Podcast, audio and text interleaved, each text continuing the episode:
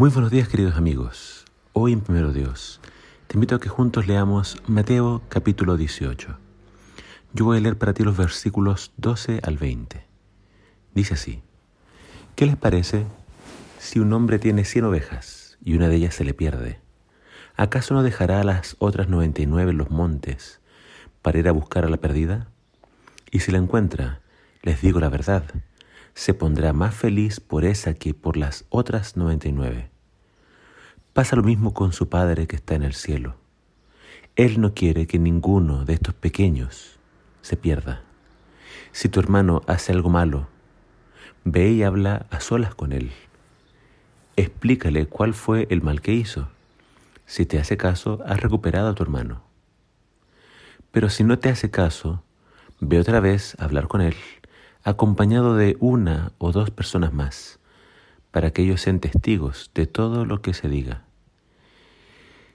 Y si él no les hace caso, díselo a la iglesia.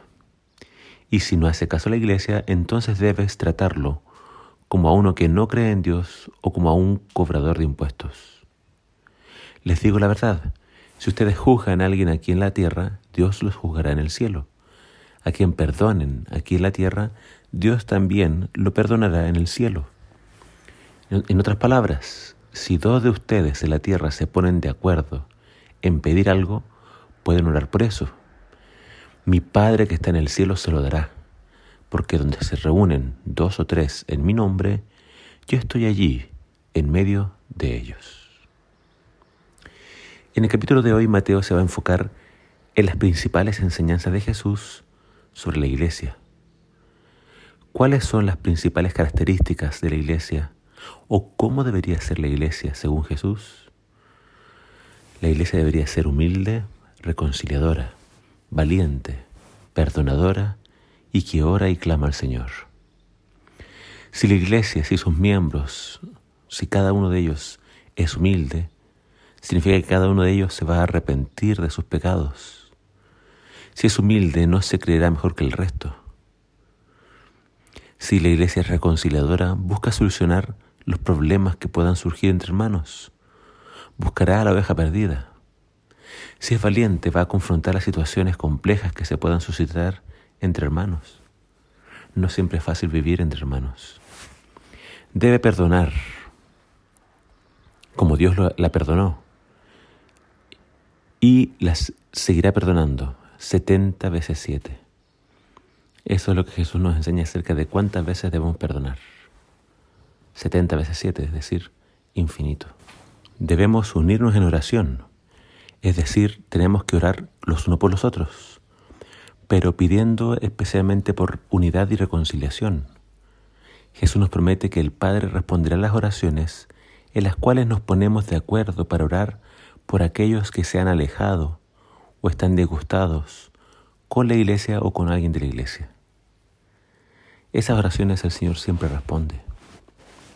Al considerar estas instrucciones de Jesús acerca de cómo tratar a mi hermano que pecó, tenemos que tener presente que el objetivo principal es ganar de regreso al hermano que se extravió. Es decir, hay que recuperarlo, hay que rescatarlo. Primero debes hablar a solas con él.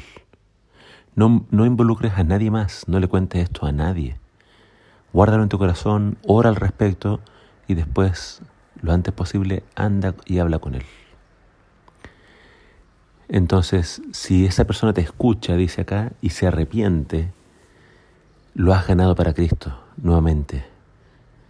Porque era un hermano que se extravió, lo recuperaste, lo ganaste de vuelta. Si no te escucha, busca ayuda.